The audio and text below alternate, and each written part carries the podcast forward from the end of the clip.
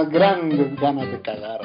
Tirando para la izquierda y derecha, yo vi gente que lo, lo- de los Bradley le dispararon y lo- la gente se partió en dos. y me hacen una oración, había una Biblia, leyeron un salmo, rezaron un Padre Nuestro y un Dios te salve en gloria. Y yo decía, estos extraterrestres son católicos.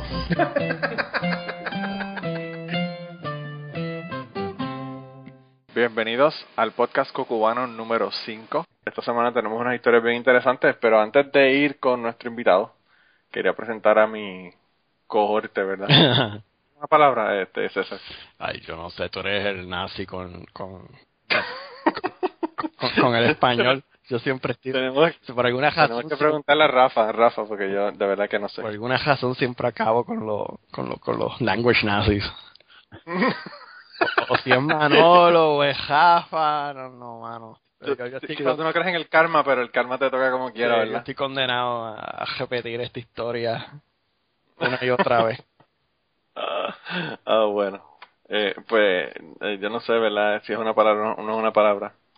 Ah, no, dice ahí corte, conjunto de personas que acompañan o siguen otras, o sea que no estoy tan mal.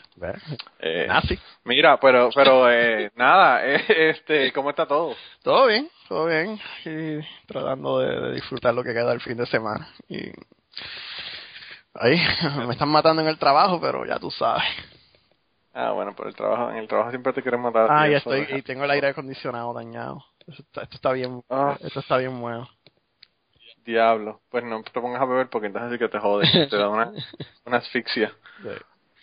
Mira, pero el, el invitado de esta semana es un héroe, ¿verdad? Eh, no habíamos tenido héroes todavía en el, en el podcast y queríamos invitar uno, ¿verdad? Para que nos haga su historia.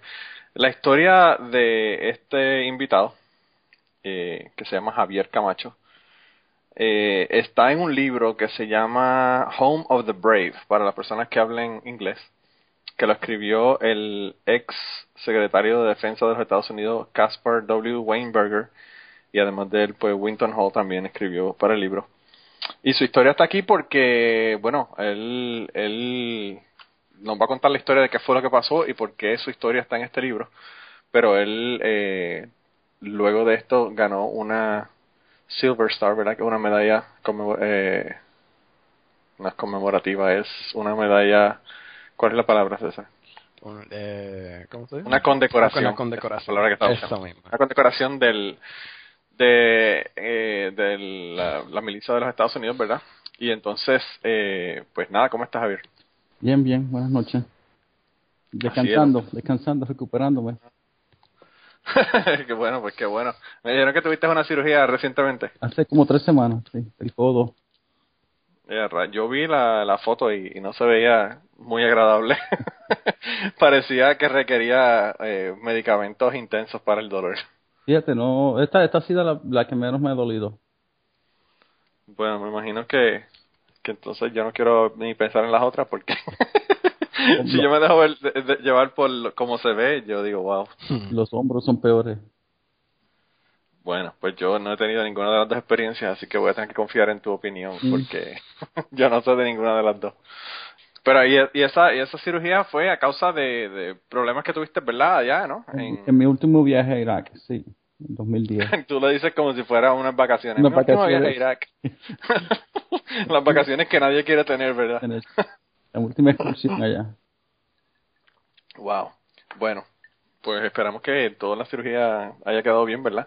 Por lo, por lo que veo, si la cirugía quedó tan bonita como la como las grapas que te pusieron para cerrar la cirugía, que quedaron así tan organizaditas, me imagino que, que todo debe haber quedado muy bien.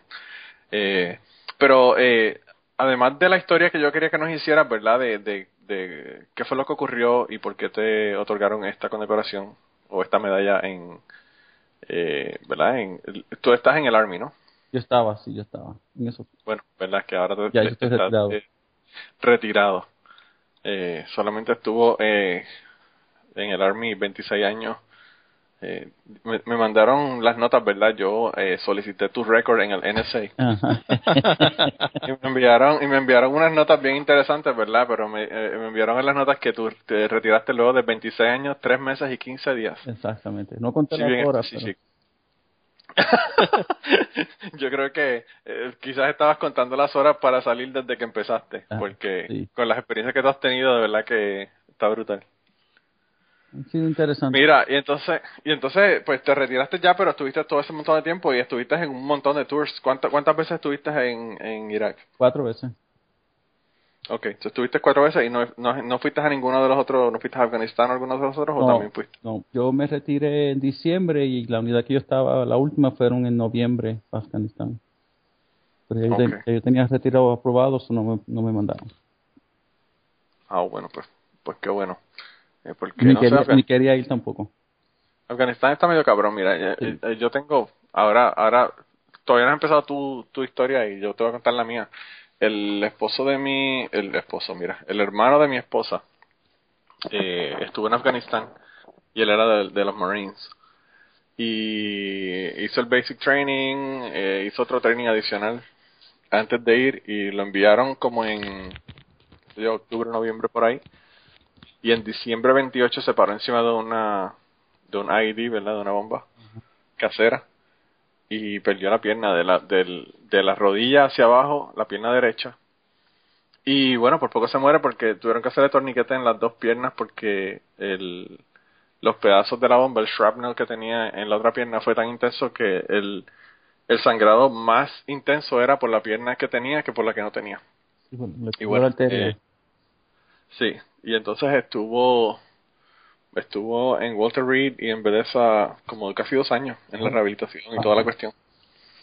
O sea que yo no sé por qué, pero eh, por lo que yo he escuchado, la cuestión en Afganistán está mucho peor que en Irak.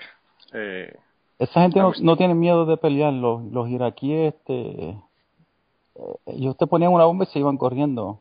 Los, los, Sí. los, los del talibán te ponían la bomba y después te caían encima. O sea, ellos no le tenían miedo a pelear. Bueno, me imagino que no le tenían miedo a pelear porque no tenían miedo a, a morirse, porque A tenían morirse, todas esas pistas exacto. esperándolo, ¿verdad? Supuestamente. Eh. supuestamente. Bueno, ellos dicen eso, yo no creo en ninguna de ellas, pero bueno, ni en la de ellos ni en el, ni el del resto de nosotros, ¿verdad? Eh, ni, ni, de- ni el de los de acá. Pero cuando la gente no tiene nada que perder, ¿verdad? Pues entonces eso, eso es lo que ocurre, ¿verdad? Que, que hacen todas estas cosas y no le, no, no tienen pues ninguna intención. Yo estaba escuchando un, un podcast ayer, eh, estaba hablando con mi hermana eh, y entonces mi hermana y otra amiga me incluyeron en una conversación porque estaban hablando de mi pueblo. Yo soy Utuado. ¿Eh? Y entonces eh, estaban hablando de que no consiguen zapatos porque los zapatos le quedaban muy anchos, que los, los pies eran muy anchos y necesitaban zapatos anchos y que era un problema conseguir zapatos y qué sé yo. Y yo, mientras ellas estaban hablándome por Facebook en esta conversación, yo estoy escuchando un podcast en donde estaban hablando de la revolución que hubo en Libia, ¿verdad? Y entonces explicando cómo una chica la obligaron a pelear y la pusieron como de sniper, ¿verdad? Para matar gente de los, de los rebeldes, el gobierno de Libia, de Gaddafi. Y pues la, además de ponerla a pelear en contra de su voluntad, la violaban también. Entonces yo estoy escuchando esta historia terrible de esta muchacha y, y hablando con mi, con mi hermana y con mi amiga, pues que su problema más grande es que no consiguen zapatos. Mujeres, y entonces, y entonces yo se lo digo y mi hermana se encabrona porque, ¿verdad? Pues ella dice, cada cual se preocupa por lo que tiene. Y yo le digo, yo creo que son first world, first world problems, ¿verdad? Problemas del, del primer mundo. Ellos no tienen problemas más grandes que no conseguir zapatos. y entonces ellos se encabronan conmigo porque, bueno, para ella es un problema grandísimo. Y entonces, pues, a, a mí me pareció gracioso, ¿verdad? Y entonces, eh, pues, lo mismo pasa contigo. Tú tuviste unas experiencias bien cabronas allá. Y, y bueno, el, el, el, el hermano de mi, de mi esposo también. eh, y pues todas las cosas que ellos han pasado, pues ya como que eso, eh, no sé, quizás te hace tener una mejor perspectiva de, de que son las cosas que son importantes realmente. Eh, pero mira, yo leí el, capítulo del, del, ah, Del libro. del libro. El capítulo del libro comienza en la página 40 para las personas que, que quieran buscar el libro y bajarlo. Y aquí no fue muy detallada la historia, ¿verdad? De, de qué fue lo que te ocurrió. Pero yo entonces quería comenzar con esa historia y que nos cuentes qué fue lo que ocurrió, cómo fue que llegaste allá, dónde estabas y todo lo demás, y nos cuentes qué fue lo que ocurrió. Ok. Lo, lo pasó con el libro también fue que a mí nunca me entrevistaron. Si tú te pones a leer en el libro hay 19 historias y hay muchas historias que entrevistan a la gente. Ah, en, en el libro yo no sabía ni que lo habían escrito. Alguien me, me- se comunicó conmigo por email. Me dijo, mira, tú sales en un libro, se llama así, así. Y yo fui y averigüé esa, como aquí todo se Google o Google Libro y averigüé eso. Y así fue que averigüé que la historia mía estaba en el libro, pero a mí nunca me llamaron para decirme que iban a poner mi historia en el libro ni nada. Ah, pues nosotros te vamos a dar crédito. y te vas a enterar que vas a estar en el podcast porque estás ahí con nosotros. Entonces, pues, vamos a, pues, a la historia. Pues nosotros llevábamos ya, este, íbamos, la noche anterior, el día anterior, nosotros, la tropa mía, que éramos como 30 vehículos, íbamos en la parte de atrás de la unidad. Ok, dame un, dame un break. Vamos a empezar por el principio. Tú te mandaron para Irak, esto fue justo después de, del, del 9-11, ¿no? Nos mandaron, ¿Qué, no, qué año fue? yo llegué, a, a- yo llegué al desierto en Kuwait en enero del 2003. Que nos empezamos, nos empezamos a, ¿cómo se dicen? A, a organize, organizar en, Organizar. en el desierto primero antes de, de decir, porque le, le dijimos hasta cierto tiempo que él tenía para decir que este aprobaba lo de los WMD supuestamente que él tenía. Que no- Sí. Entonces, pues, nos tenían a nosotros, seguían trayendo tropas y más tropas y más tropas, porque Estados Unidos, si te das cuenta, que siempre hace eso, como hizo en el desierto y otras veces, a- acumula muchas tropas y después atacan.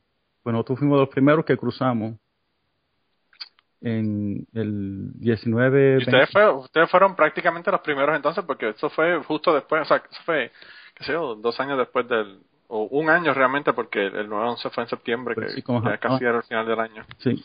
Entonces, pues cu- cuando cruzamos la frontera, pues íbamos, lo único que a mí no me gustaba, como yo había ido a la guerra del desierto en el 91, era que nosotros íbamos todos, este, como dicen los americanos, ducks in a row, que nos íbamos cubriéndonos Sí, los flancos. sí. Íbamos todos en carretera, ducks in a row. Entonces, este, llegamos a un pueblo ahí, en el pueblo donde pasó el incidente se llamaba An-Najaf. Y el coronel de nosotros, la unidad mía estaba encargada a clearear, a limpiar las carreteras de enemigos ah, y queríamos lo más rápido llegar al aeropuerto, a Bagdad. Pues queríamos pasar alrededor de esta ciudad para no tener que meternos en medio de ella, porque era una ciudad, la llaman el Holy City de los, de los árabes, de los, del Islam. Pues no queríamos meternos a la ciudad a pelear, porque ellos iban a pelear por la ciudad. So, esa noche anterior tratamos de dar la vuelta alrededor y el tanque de la unidad que estaba al frente y estaban cruzando con lo que llaman un little creek bridge, un puentecito de esos chiquititos de una quebrada. Pues el tanque el tanque pesa 70 toneladas. Wow. Eh, los primeros dos vehículos que pasaron no eran tanques, pasaron bien, pesaban menos, pesaban como 35 toneladas por ahí, como la mitad. Pero cuando fue a cruzar el tanque, el puente se cayó. Nada, eran como 12 pies nada más al agua, so, no le pasó nada a nadie, pero todo el mundo se tuvo que parar. Entonces, esa noche, pues nosotros ya llevábamos peleando un rato, disparando aquí y allá, porque ellos aparecían y se desaparecían. Nos disparaban de casa, este, vimos aviones disparando de noche, que es impresionante. Y entramos a un pueblito ahí, cuando estábamos, porque nosotros estábamos siguiendo a todo el mundo. El- el- había una, como un, un pequeño village, como decir, antes de entrar a la ciudad grande, y todas las luces estaban prendidas. Todas las calles iluminadas y todo, que era raro, es que estuviera todo así.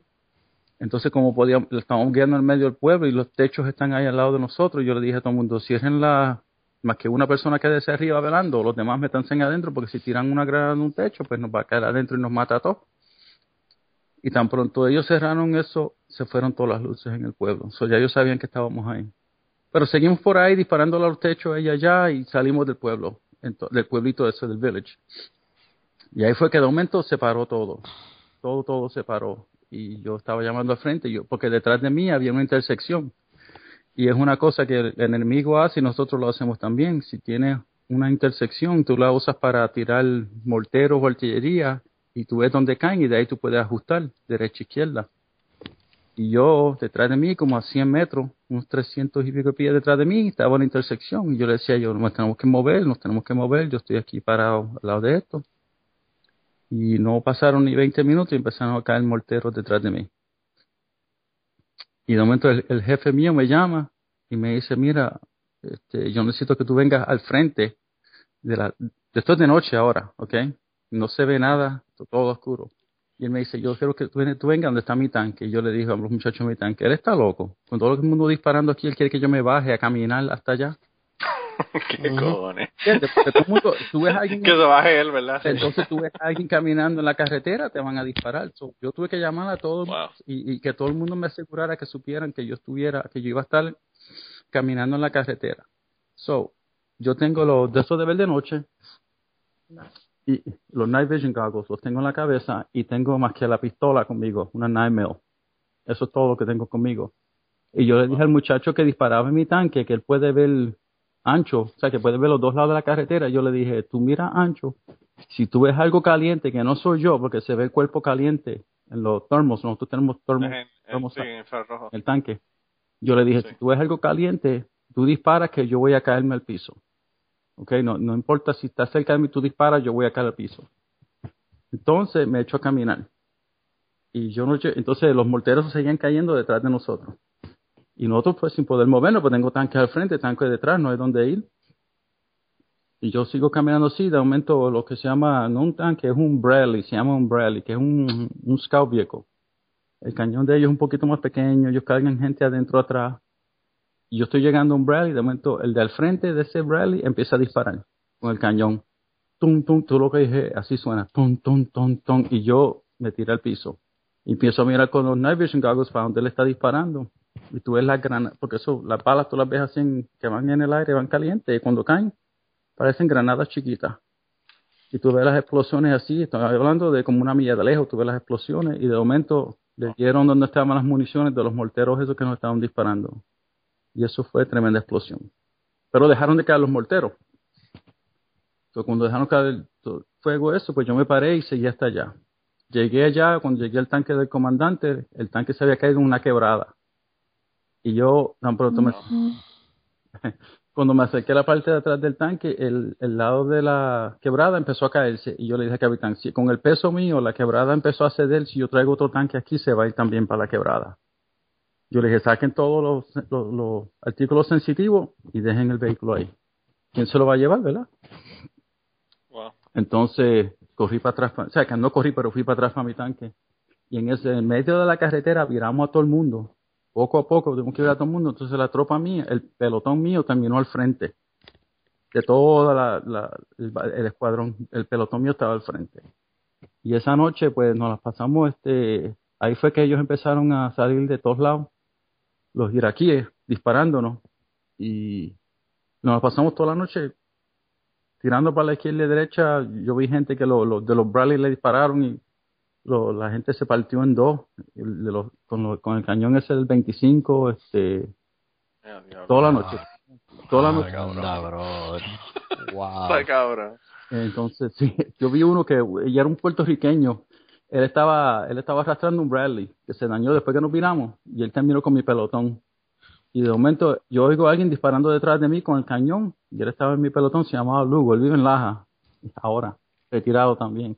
Y yo lo llamo a él y le digo, mira, ¿a qué tú le estás disparando? O sea, para hacerlo corto, te- le digo, ¿qué tú estás disparando? Y él me dice, ah, son las 3 de la mañana, they're up to no good. wow. Qué cojones. Entonces, cuando yo, yo, porque yo primero miré el cañón del tanque para ver qué era lo que le estaba disparando. O sea, que porque es thermos, es de noche, podemos verlo. Y tú lo que veías, Sí. él estaba disparando a una gente que estaba en el lado de una casa. Y tú lo que veías eran pedazos de cuerpo de gente volando por todos lados. Diablo. Siguió disparando, no quedó nadie parado. Fuck. Y yo le dije, tenían, yo le dije, tenían armas, estaban armados. Y él me dice, ah, son las 3 de la mañana, they're up to no good. Y yo dije, Wow. ok, y por ahí lo seguimos. Pues por la mañana cabrón. Sí. Entonces, ahí me pasó algo bien bien interesante también, que esa noche yo estaba, pues estamos en la carretera, ¿sabes? No hay para dónde ir. Y de momento yo oigo a alguien que llama en el radio y dice un A-10, que son los Warthogs, los, los. Sí, aviones esos, tan, tan descomunales ellos disparando de noche. Y yo oigo y dicen un A-10 coming in crate hot, que viene con una caja caliente. Y yo estoy, yo estoy parado en la, en, en el tanque, con de mi pecho para arriba yo estoy afuera del tanque, para poder ver afuera con mis de esos de visiones de noche. Y yo estoy parado así, mirando hacia el frente, y yo ya yo voy a punto de llamar al teniente a decirle, mira, ¿qué, qué significa, mi jefe, decirle, qué significa Cray Hot? Y una bomba que cayó como a 300 metros a mi derecha. La explosión, la, el shockwave de la bomba, me viró, el- me sacó el casco de la cabeza, me, lo despegó del lado de la cabeza. Oh, wow. Y ahí fue que ahí yo averigüé lo que era Cray Hot. Una forma bien, bien eh, drástica de averiguar qué carajo era. Sí, nadie me tuvo que decir después de eso, cuando decían Cray Hot, ya yo sabía lo que venía. ya tú esperabas la explosión. Pero qué eso era? fue ¿Qué? la, eso ¿Y qué era? ¿Que habían visto que en ese mismo sitio había alguien? estaban, se metieron en una casa. Alguien los vio meterse en esa casa y los llamó. Entonces alguien designó la casa con un láser. So, la Ah, bomba nada ok. más le dio a esa casa. Ok. Pues nosotros nos terminamos quedando ahí esa noche. Al próximo día, todas las casas tú las veías y esa casa la vaporizó. Quedó un joto en la tierra donde estaba esa casa. La bomba no le hizo ningún daño. O sea, más que marcó las, las paredes negras a las otras casas, pero daño estructural nada más fue a esa casa. Wow. Sí, y como, como las películas, que la bomba fue directamente a esa casa. No le dio más nada. Esa mañana vinieron, trajeron heridos al frente del tanque de los otros, o sea, estaban tra- lo- los iraquíes trayendo heridos diciendo que ellos no eran soldados ni nada de eso. Embuste, esa gente son chorros mentirosos, pero cogieron, cogieron este prisioneros, o sea, que los cogieron, entonces los de inteligencia, porque nos mandaban toda la inteligencia que encontraban, porque nosotros teníamos una sección de inteligencia con nosotros que nos dijo que ellos le habían dicho que los tanques de nosotros estaban hechos de madera y que no veíamos de noche y que por eso nos estaban atacando la noche anterior. Wow. Porque ellos estaban, ellos venían hacia nosotros y parecen hormigas, saliendo de las casas, saliendo por encima de las, mon- las montañitas, las burns al lado de la carretera y los muchachos los estaban desbaratando. De madera, qué clase normal. Hay que Eso fue, es que Saddam, eso fue lo que le dijo a ellos. wow. Esta mañana Qué- nos recuperamos, o sea, recargamos las balas porque disparamos muchas balas esa noche, nos trajeron gasolina y le- entonces el coronel dijo, necesitamos este capturar este puente porque vamos a tener que cruzar por él y el pelotón mío pues está al frente otra vez. So, yo le digo al muchacho, mira, aquí es que vamos, cualquier cosa que se mueva derecha izquierda a la carretera, tú dispárale y sigue porque tenemos que llegar a ese puente, a capturar el puente an- antes de que ellos manden refuerzo pues vamos en la carretera, ta, ta, y tú y los tanques al frente. Pues yo tenía dos tanques al frente mío, yo era, no, sí, yo era el tercer tanque en línea. Y ellos, pues, disparándole a todo, y tú veías los carros tirados en la, carretera, desbaratados, y, llegamos al puente, había una sección como de dos muchachos con una ametralladora, el primer tanque mío pues los mató, llegamos ahí, aseguramos el puente, llegó el resto de la unidad, fueron asegurando más atrás del puente, todo está seguro. El coronel llama y dice, pues yo no quiero que pase lo otro mismo que pasó la otra vez, que se cayó el puente, pero este puente era, era ancho, eran cuatro carriles, dos para allá y dos para acá. Y él dijo, yo quiero que un tanque lo cruce primero.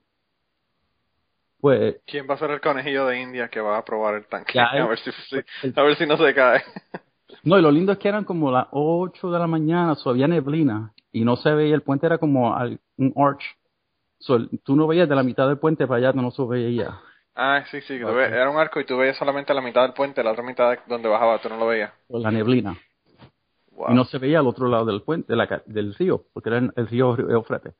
Yo era el único en mi pelotón que tenía experiencia de combate. Y yo le dije a los muchachos de mi tanque, yo le dije, vamos a ser nosotros los primeros en cruzar. Yo tenía tres muchachos de 21 años en mi tanque conmigo. Wow. Y ellos dijeron, pues, Sargento Camacho, si tú dices let's go, vamos. So, le dimos para atrás al tanque para coger impulso, como dicen, para coger un poquito de impulso. Y yo le dije, dale gasolina a todo lo que da el chofer. Y por ahí fuimos.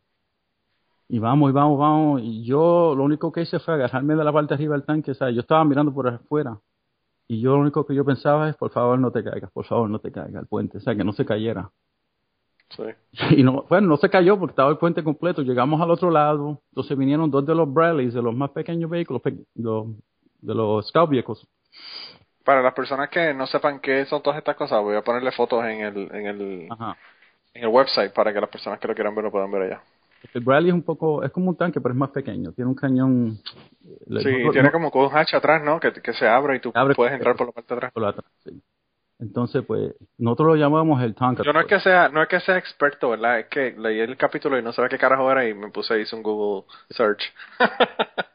y ahí fue que averigué lo que era un Bradley. Bradley es un tanque. Nosotros, nosotros este, le llamamos el Tonka Toy, porque parece un, comparado con un tanque, pues es un Tonka Toy. Sí, En- sí. comparado con el cañón de nosotros, nosotros decimos que ellos tienen un BB gun. me imagino. Entonces, pues yo llego al otro lado del puente, llegan los otros dos, y yo, como yo era el, más rango que estaba al otro lado, yo le dije, usted, mira, uno de ustedes coja para la izquierda, uno para la derecha, yo voy a seguirlo para el frente, vamos a ir como 200 o 300 metros, a ver si alguien nos dispara, si encontramos una emboscada o algo así, a parar y llamar refuerzos si necesitamos. Y regresamos aquí en media hora. Pues salimos, ellos salen, yo salgo para el frente, tanque mío solo en medio de la carretera, y nadie, vemos unos nenes jugando al lado de una casa, ellos nos saludan, nosotros saludamos, yo los saludo, seguimos, nada, yo, yo regreso al, al- a la parte, como dice, the, the far side, porque era el far side del puente. El near side es considerado donde estamos los, los, los, los aliados, el far ¿Por dónde side. entraron ustedes? Ajá. Sí, por dónde entraron. Entonces, pues yo regresamos y yo llamo, nos seteamos una sección defensiva ahí a la base del puente y yo lo llamo al, al jefe mío, un capitán, y le digo, mira, este, todo está asegurado, no hay, nadie nos disparó, no hay enemigo, can- no, no contacto con el enemigo, so manda el resto de la tropa. Y entonces ahí vienen y me dicen, no, el coronel no quiere que nadie más cruce porque mandaron los ingenieros debajo del puente y encontraron explosivos debajo del puente Válgame. todos los explosivos debajo del puente, pues nadie más va a cruzar. Y yo dije, ahora me dicen eso después que estamos al otro lado del puente, que hay explosivos debajo del puente. Y después que lo cruzaste, exacto. Pues Wow. lo crucé porque mandaron los ingenieros debajo del puente. Pues sí, entonces pues terminamos quedándonos allá como unas cuatro o cinco horas solo, porque no, no íbamos para atrás. Y entonces ahí empezaron a tirar morteros al lado de nosotros. Y yo le dije a los muchachos, mira, cierren la, los hatches, las puertas de arriba, que un mortero no, en no le hace nada al tanque, pero más que el ruido. Y ahí nos sentamos, estuvimos como cuatro o cinco horas. Entonces tú ves la, este, nos estaban disparando donde estaban los nenes jugando soccer. Ajá. En una casa detrás de ellos, por frente de ellos, detrás de ellos. Y se veían los flashes de adentro de la casa disparándonos con, con un rifle. Wow. Pero yo no les iba a disparar porque los nenes estaban Pensando, pensando que ustedes, que ustedes tenían este, de madera. que eran de madera los tanques, qué cojones. Entonces ellos, disparándonos así, este, y pal- sonaba como un martillo dándole algo de metal. Eso es todo lo que suena. O sea, que era, un- era dándole, pensaba un martillo dándole algo de metal, ping, ping, así. Eso era todo. Pero estaban los niños jugando al frente y yo no quería dispararle porque había niños ahí. Así de sucio pelean esta gente. Pues terminaron, a mediados de la tarde, esa tarde terminaron de sacar todos los explosivos, vino una tropa, pasó, ellos siguieron para arriba, y entonces el cielo puso, empezó a ponerse oscuro como una tormenta de arena. Entonces la tropa mía, que fue la última que pasó, yo, yo me metí al final para seguir con mi pelotón. Y ahí se puso la tormenta bien fea. Estaba el cielo. Yo tenía, eran las 3 de la tarde, yo tenía los night vision goggles para poder ver. De tan. Era. El cielo se puso rojo. Porque había. Sí, yo- una fíjate, es interesante porque yo cuando cuando leí la historia tuya, ¿verdad? Me puse a ver el en Google Maps, ¿verdad? El mapa de la ciudad y dónde estaba, porque para ver, para ubicarme dónde era que estaba en Irak. Mm. Eh, y, y decía el- en el libro que era ah, como 100 kilómetros al sur de Bagdad. Pero, pero me puse a ver las fotos de, de Google Earth. Y si uno va a las fotos, y si quieren las personas lo pueden buscar, eh, vayan a Google Earth y véanlo. Las fotos de satélite, lo que se ve es con un montón de arena en el aire. En el aire. Parece que cuando la tomaron había, había una tormenta de arena o había arena en el aire o algo. Y se ve todo así como que fuzzy por, por todo ese montón de, de, de- de arena que hay en el ambiente. Eh, yo dije, wow, qué cosa más cabrona. Eh, Era- era no- estaba casi así como que cubierto. Eso es una cosa increíble. El cielo, entonces había como una tormenta eléctrica también. Y la el cielo se puso rojo. Te digo, era. Si tú buscas el 25 de marzo del 2003, como dicen en internet fotos, tú vas a ver el cielo rojo. Y pues seguimos así, y ahí fue que a nosotros nos mandaron a ase- asegurar otro puente más adelante. en el medio de esta tormenta. Íbamos bien, bien cerca a los vehículos porque para poder vernos, porque no nos podíamos ver. Entonces, pues, el, el que dispara el tanque mío está viendo con su, con su sight que él puede ver más lejos que yo porque él puede ver con los termos. Y de momento él, y eh, como diré en inglés, excuse my French, él dijo, holy fucking shit, a tank just blew up. Así mismo dijo, un tanque ya acaba de explotar. Y yo, dije, yo dije, pero ¿cómo va a ser? Yo no lo veo. Lo único, lo único que yo vi en el, por mi night vision goggles, yo vi un montón de cosas blancas cruzar la carretera de un lado a otro. Y eran los RPGs y rounds que estaban cruzando donde hicieron la emboscada. Y él me dice, sí, un tanque acaba de explotar. Y después me dice, holy shit, otro más acaba de explotar. Y yo dije, oh my. Entonces uno piensa, yo estoy en un tanque y acaban de explotar un tanque al frente de nosotros, pues yo digo, ahí uno se siente un poquito más vulnerable, you know, diciendo, sintiéndose que el tanque no es invencible. Y empezó a, a disparar. No, y que, son, y que son de madera que se pueden quemar también. Pues también se puede quemar, sí. Especialmente quemarse. Pues yo estoy arriba del tanque mirando para la derecha donde empezó todo el mundo a disparar y yo veo los, los tracer rounds venir hacia el tanque. Y me pasaron por el lado, cerca de la cabeza, y yo lo único que puedo hacer es el turtle head, you know, meter la cabeza un poquito dentro de mi cuerpo y seguir para adelante. Entonces llamaron por el radio y dijeron que la, la ¿cómo se llama? Crew. Este, el crew de uno, de uno de los tanques, el personal de uno de los tanques fue un... te están dando, te están dando eh, eh, cues, ¿verdad? Ya, por el otro lado. Tengo, yo tengo el nazi de, de lenguaje aquí también de traductora. Mira, Dice que César es el nazi, Dile. tú eres César, yo tengo la nazi aquí. mira, dile, dile que, dile que, dile que escuche el podcast después, que esto va a salir, en, esto va a salir después el martes y eso. lo escucho, lo escucho después que lo pongamos. Pues la, la- el personal de la, del tanque ese fue un, lo que llaman un catastrophic kill. Que nadie sorbió, porque lo que se veía eran flamas saliendo del tanque. wow. Y wow, y uno piensa, ¿sabes? No eran mis soldados, mis soldados, pero uno piensa, wow, son gente que uno conoce. Sí, sí, no, está cabrón. En- Independientemente de quién sea, pues esa gente que tú no sabes quién son, eh, y pues está brutal. Sí, este, Eh, no trabajan directamente para mí, pero nos veíamos en el trabajo, o sea, en, cuando estábamos acá en los Estados Unidos, uno los ve en entrenamiento y eso, pero entonces, pues como tenemos que pasarle por el lado del tanque que se estaba flotando y estaba en fuego, yo le dije a todo el mundo, métanse en adentro para que no estén expuestos a cualquier cosa, salir y darle a uno expuesto arriba. Pues el chofer mío, se, porque está viendo, está usando lo de ver de noche, se le, se le, el- el- la luz era tan brillante que lo cegó. Y el tanque se empezó a ir por una, un barranquito que había al lado de la carretera, al lado opuesto de la carretera. Y, y yo le dije, pues no vires, porque si viran vas a tirar lo que llama el track y nos vamos a quedar estancados aquí. Estaban disparando los dos lados de la carretera y yo no quería quedarme ahí. Pues cuando le dije que virara para tratar de subir, que se enderezara para tratar de subir, nos quedamos atoscados en la arena suave. Se quedó el tanque. No se le salió nada, sino que la arena era tan blandita y el peso del tanque, pues se hundió el tanque. Estábamos atascados ahí. Y yo le dije a los muchachos, ok, tenemos que salirnos.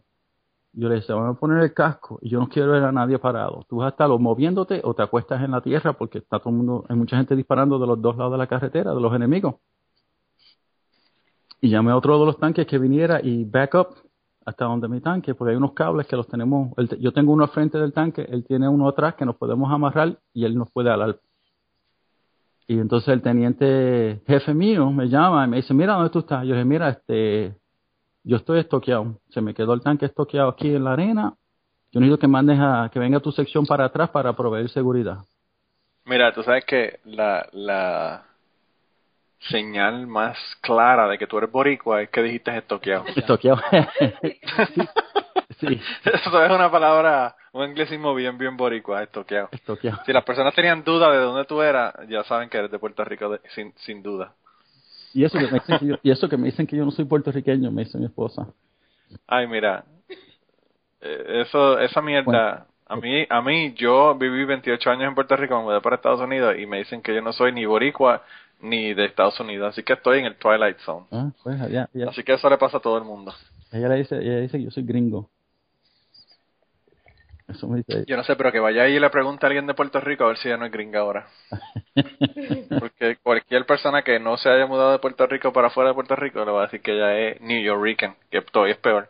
Ok, que vaya a Puerto Rico y trate de vivir sin aire acondicionado. Ya está gringo. La... Esa va a ser la prueba de que es gringa de verdad. Sí, que no puede vivir sin aire.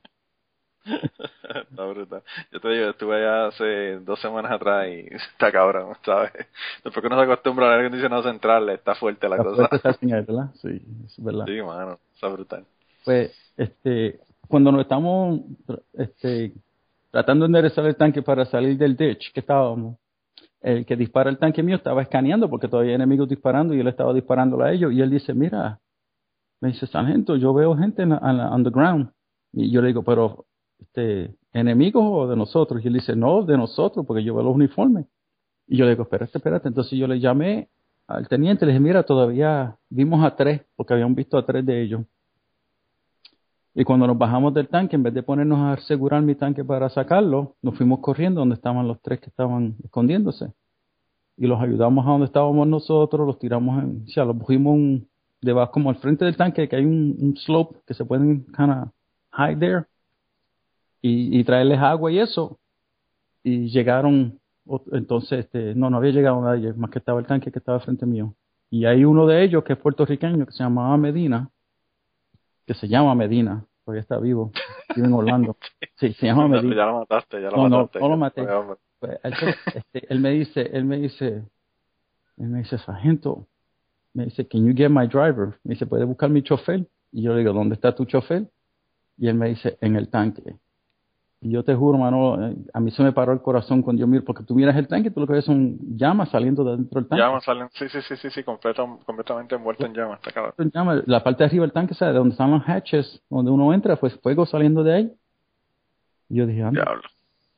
Entonces yo cogí al, al que era el, el gunner, que era el que disparaba mi tanque, un sargento, apellido gallego, este, Mexican American, ese sí que no hablaba español. Y yo le dije, le dice, yo decía Sergeant G, porque él era gallego, yo decía G. Y le digo, Sergeant G, vámonos, o vente conmigo. Y ese muchacho, te digo una cosa, también de 21 años, entró al army a los 17, en ocho días de ese incidente, a los ocho días de ese incidente, él estaba supuesto a salirse del army. Eh. Pero como la guerra broke out, le pusieron lo que se llama stop loss. Ah, que no, que no, pues, no, le, no le permitieron que se fuera. que se Que, fuera. que se terminara el, el... El Wow. o sea, que se saliera a los cuatro años. Y, Sí, sí, sí. y este muchacho, él no dijo, you know, uno pensaría, yo después, yo después pensando en mi mente, si fuera otra persona me hubiese dicho, F you, están disparando de dos lados, tú ves los morteros cayendo en la carretera, este, tú ves los RPGs volando por encima de la carretera y tú quieres que yo corra hacia allá. Sí, sí, está cabrón. Y él no dijo eso. Él dijo, let's go. Y yo le dije, salimos corriendo.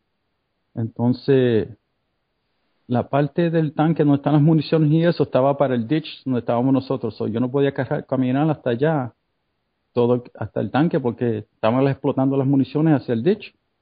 So, nos tuvimos que trepar en la carretera y correr hacia el, hacia el tanque ese. Este, lo último como 50 metros.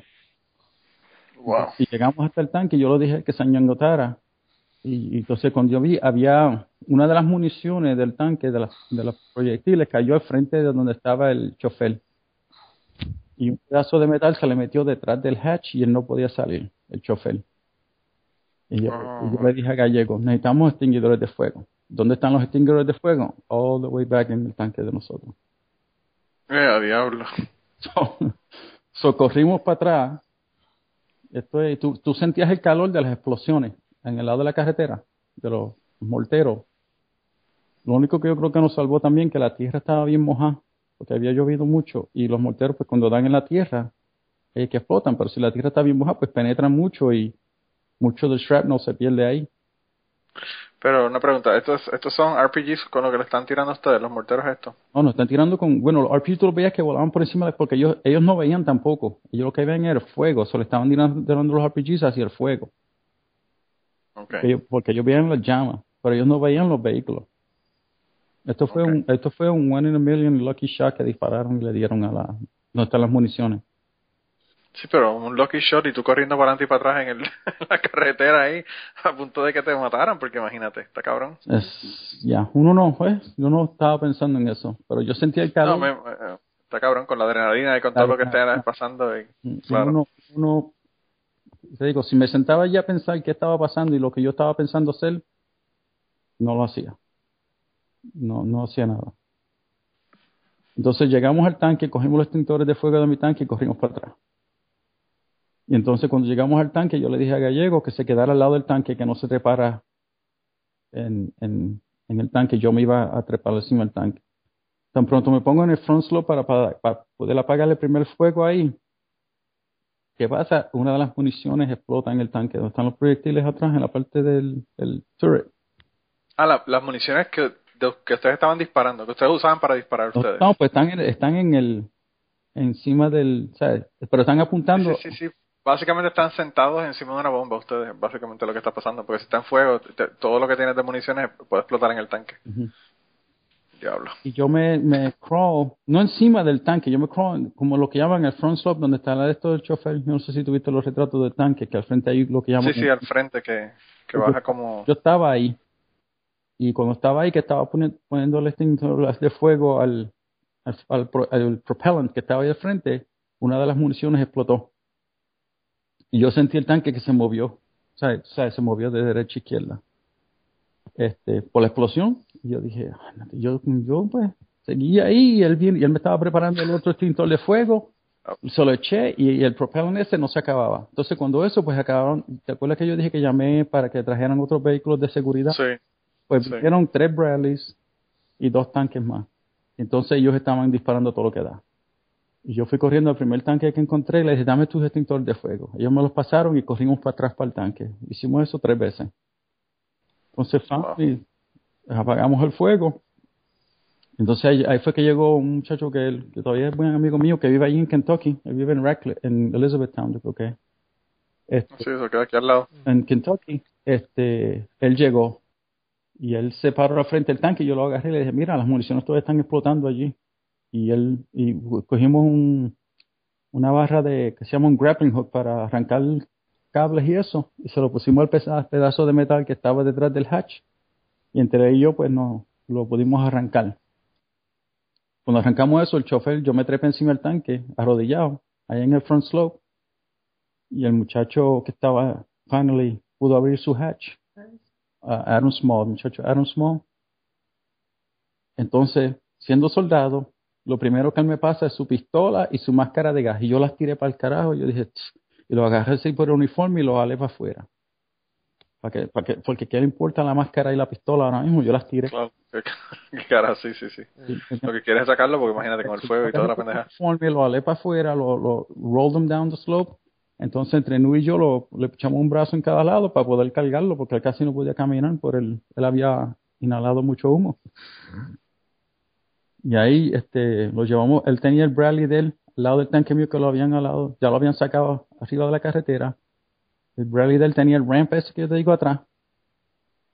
Entonces, mismo todo esto, están dos Bradleys al frente disparando todo lo que da, otro tanque, dos tanques en la parte de atrás de la emboscada disparando todo lo que da, y todo el mundo, los RPGs y todo. Entonces, cuando yo llego a la parte de atrás del Bradley, está todo el mundo metido en el Bradley, y los Bradley están llenos de C4 allá atrás, de este tow Wow. un montón de municiones, y un RPG dio en el lado del Bradley, que tú ves la carretera, pedazo de carretera volada en el aire, y yo estoy en el lado opuesto. Y yo voy a la parte de atrás del Bradley y le dije a todo el mundo, sálganse de ahí, que si un RPG le da esto, se va todo el mundo. Por tanto, ellos sentados ahí, o muchos de chamacos asustados. Yo le dije a todo el mundo, sálganse de ahí y acuéstense en la tierra, you know, get down on the ground, aquí en el ditch side. Hasta que nos vayamos ahí, porque si están metidos ahí le dan, no, no, se echaban todo. Entonces, cuando veíamos Account for Everybody, que todo el mundo se montó en los tanques y eso, pues le dije a todo el mundo que se metieran en la parte de atrás del Bradley y nos fuimos. Entonces, yo fui el último, el penúltimo tanque en salir. Entonces, yo entré, yo le dije al muchacho, go, go, go, porque en la, en la tropa, el muchacho este Lugo, el muchacho puertorriqueño, yo te digo, al vehículo de él le dieron al frente de la, de la tropa y él estaba, se le había dañado el vehículo y ellos estaban siendo emboscados también. Pues yo vine y me metí adentro del tanque a asegurarme que todo el mundo tenía todas sus cosas adentro del tanque y cuando estoy así que voy a salir, yo veo una bola de fuego en el lado derecho mío, afuera. Entonces yo dije, qué raro fue eso. Entonces el muchacho, el tanque que iba detrás de mí me llama. Me dice, mira, tú acabas de disparar el cañón porque parecía que el cañón acababa de disparar.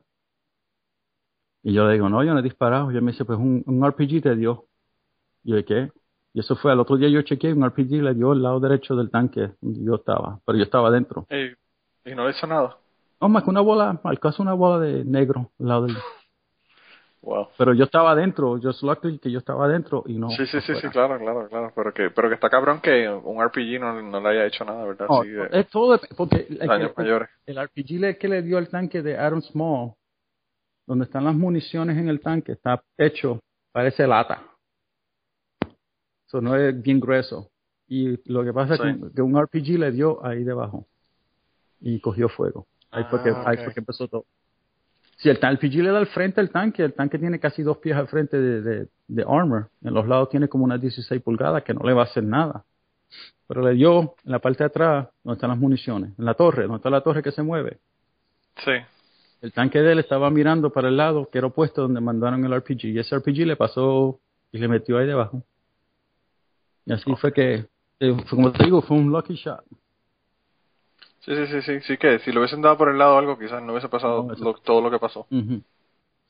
Entonces, Y entonces Adams, Adam Small es este muchacho que, que fue el que tú salvaste, que, que decía en el, en el, en el capítulo este, ¿verdad? Del, del, del libro este de of the Brave, que la mamá te manda una carta y toda la cosa después de eso. La mamá me ha mandado unas cartas. Sí, me mandó. Entonces, eso fue el primer incidente, porque una semana después pasó otra cosa. Una semana después, sí, la mamá me mandó una carta bien bonita allá en el desierto. Este, ¿ah? Ah, entonces, sí, que eh, eso pasó el 25 de marzo del 2003, ¿verdad? Pues, Ok. para hacerte un jumping forward, Adam Small se salió del ejército. Él estaba mentally not all there. Cuando te llegó su tiempo, le dijeron, tú tienes que salirte. Él se fue y yo siempre me he mantenido contacto con la mamá. Pero él se fue, tenía una novia, la muchacha salió en cinta preñada y tuvo una nena. Y hasta que no, vas a creer que ya nació la nena. No me es que el mismo día ese.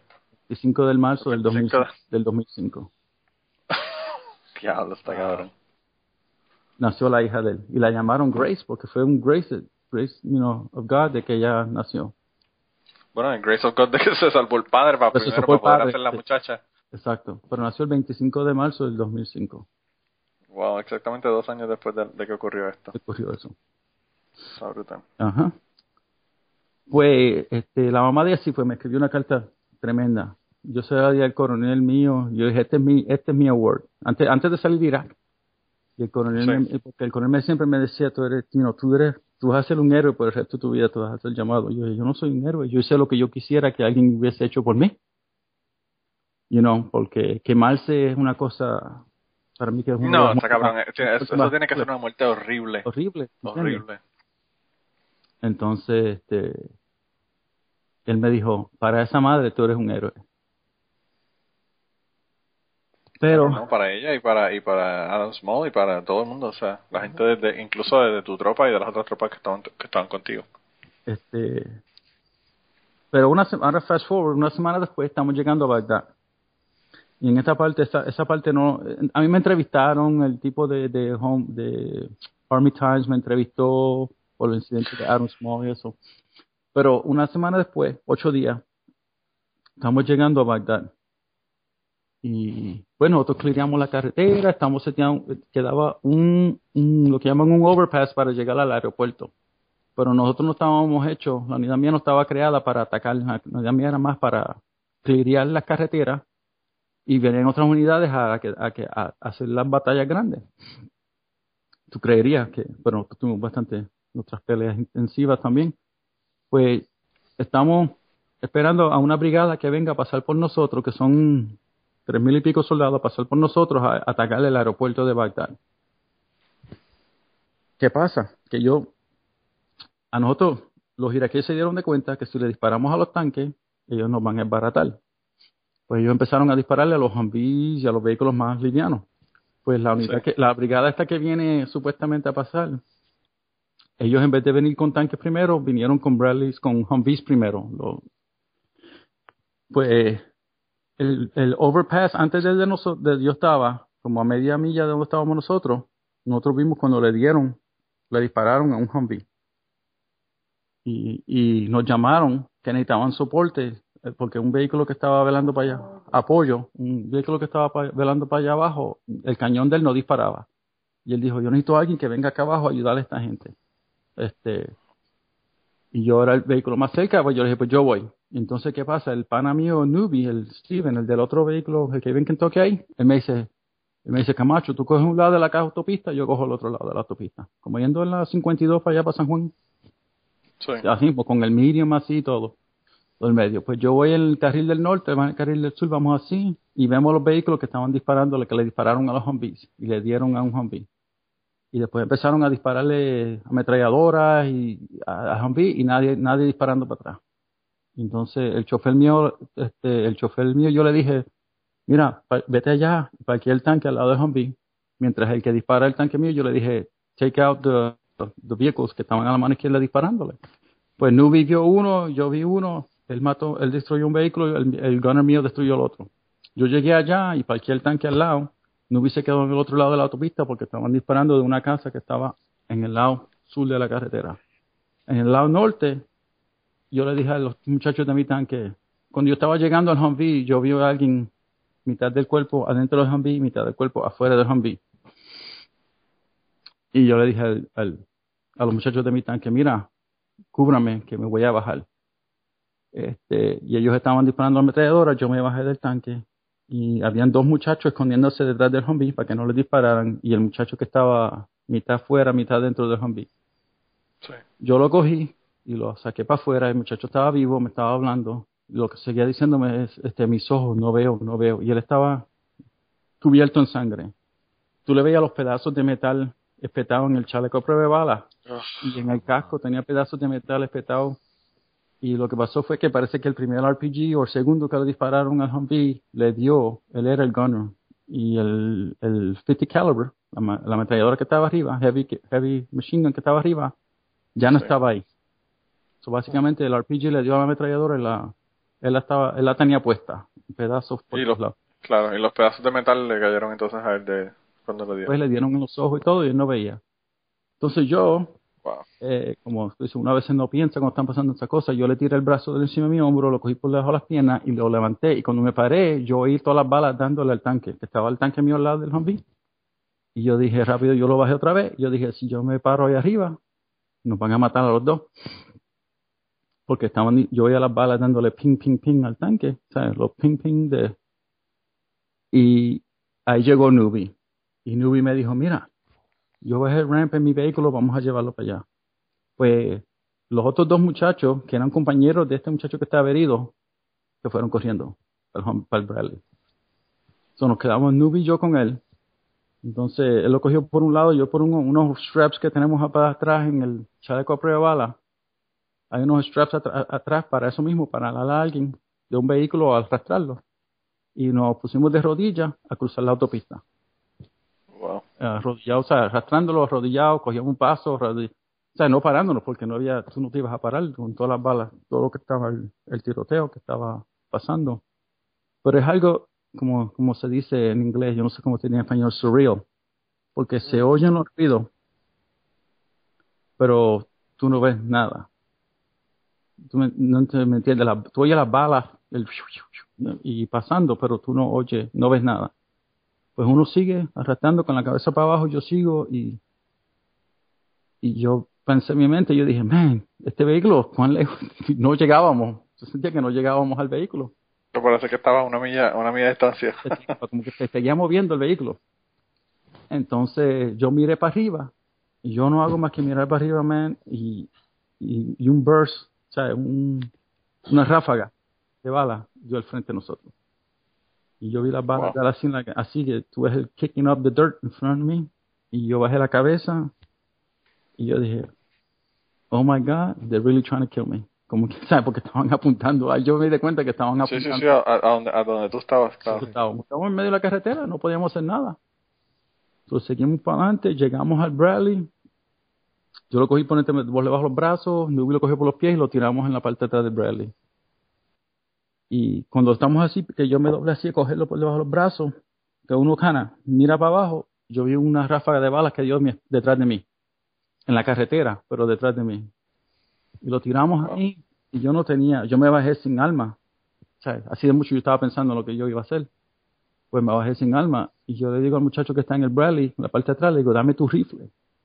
Y él se pone a mover este, la- los bultos y todo a buscar su rifle. Y yo pensé en mi mente, pero estamos en una guerra y tú no tienes rifle contigo. Claro, donde lo tienes que Right. buscar debajo de todos los bultos, está cabrón. like what the fuck, you know. Entonces yo cojo, él me da el rifle y yo le doy al lado del- de, la, de la puerta al Bradley para que suban el ramp y se vayan. Entonces ellos tiraron la, la granada de humo que tienen los vehículos para cubrirle ellos irse y yo veía los flashes de donde me estaban disparando del lado opuesto a mi tanque, en- al otro lado de la autopista. Pues yo me paré ahí al lado del Bradley y me puse y traté de disparar y el rifle no dispara. Y yo me arrodillé y yo hago una cosa que se llama sports, y este, que es uno sacar el magazine, este, sacar la bala vieja, meter el magazine, darle para el frente al, al, al trigger, a ver si dispara otra vez y todo. Y yo lo hice el más rápido en la historia, porque lo hice bien rápido para poder tratar de dispararle a esta gente.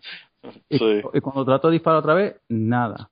Y ahí yo dije, you know, fuck it. Ya, Wow, Me- ya, me dijo, porque tengo que correr all the way back to my tank.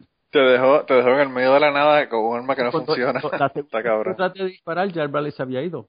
So, el humo se está yendo. Eso yo dije, me tengo que ir. So, salí a correr para el tanque mío. Wow.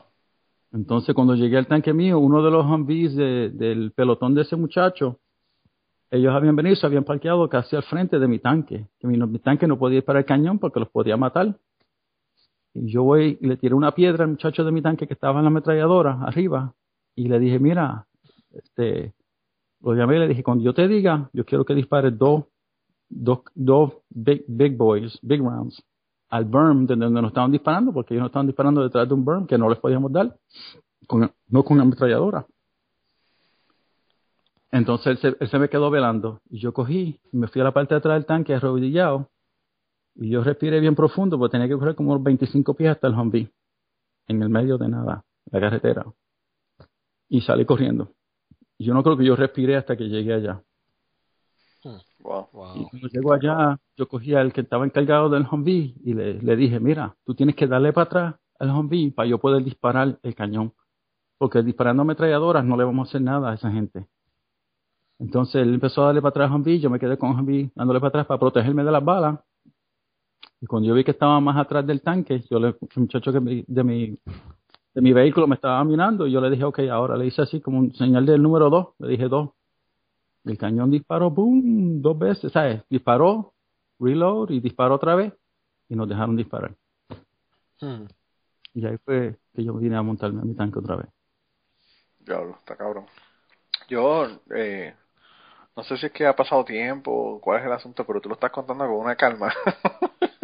que si hubiese sido yo, Que, si hubiese muerto, pero por la diarrea que tan brutal que yo hubiese tenido. que- si hubiese- me hubiese pasado eso. Bueno, gente, regresamos con el podcast en un segundo, pero sabemos lo que se están preguntando. ¿A dónde rayos le voy a enviar las historias a esta gente?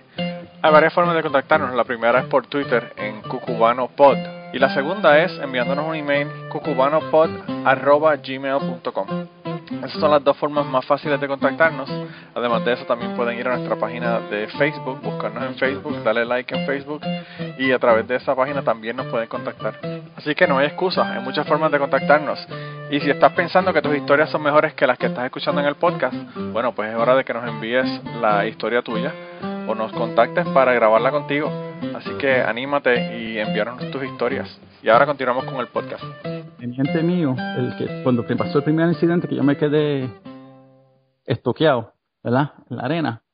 Y yo llamé al teniente y le dije, mira, yo necesito que tú regreses para acá. Y me dice, ¿qué está pasando? Y yo no, estaba todo ah, excitado en el radio y esto. Y yo digo, mira, yo me acabo de quedar estoqueado. Yo necesito que tú regreses para que me provea- proveas seguridad para yo poder sacar el vehículo de aquí de esta tierra. Y después cuando, ¿sabes? Que nos pudimos ver y eso, me dice, yo no entiendo cómo tú estabas tan calmado. una de las cosas que yo le dije a él cuando empezamos, porque él me llegó seis semanas antes de irnos para el desierto. No, antes, tres semanas antes de irnos para el desierto me llegó este teniente.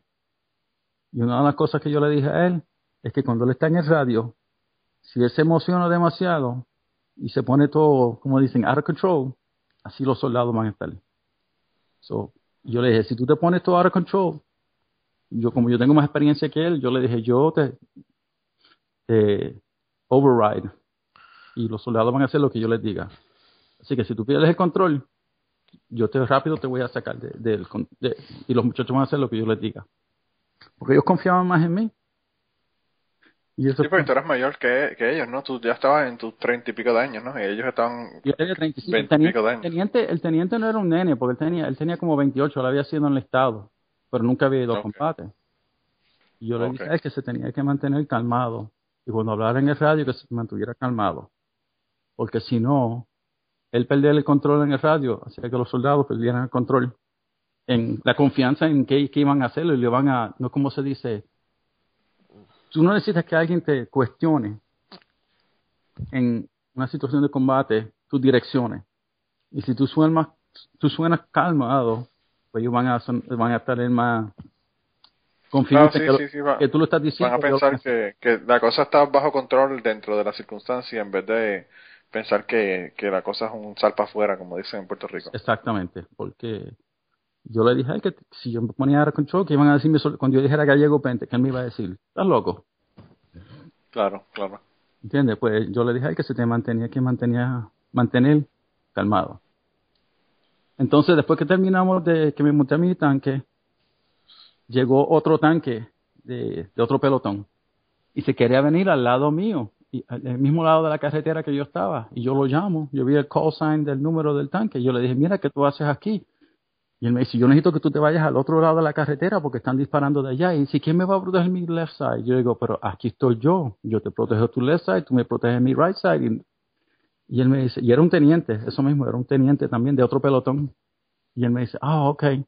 Y así mismo terminamos destruyendo todos los que estaban ahí y la brigada pudo pasar. Y entonces, eh, ¿qué rango tú tenías en, en, esta, en este momento, en el 2003?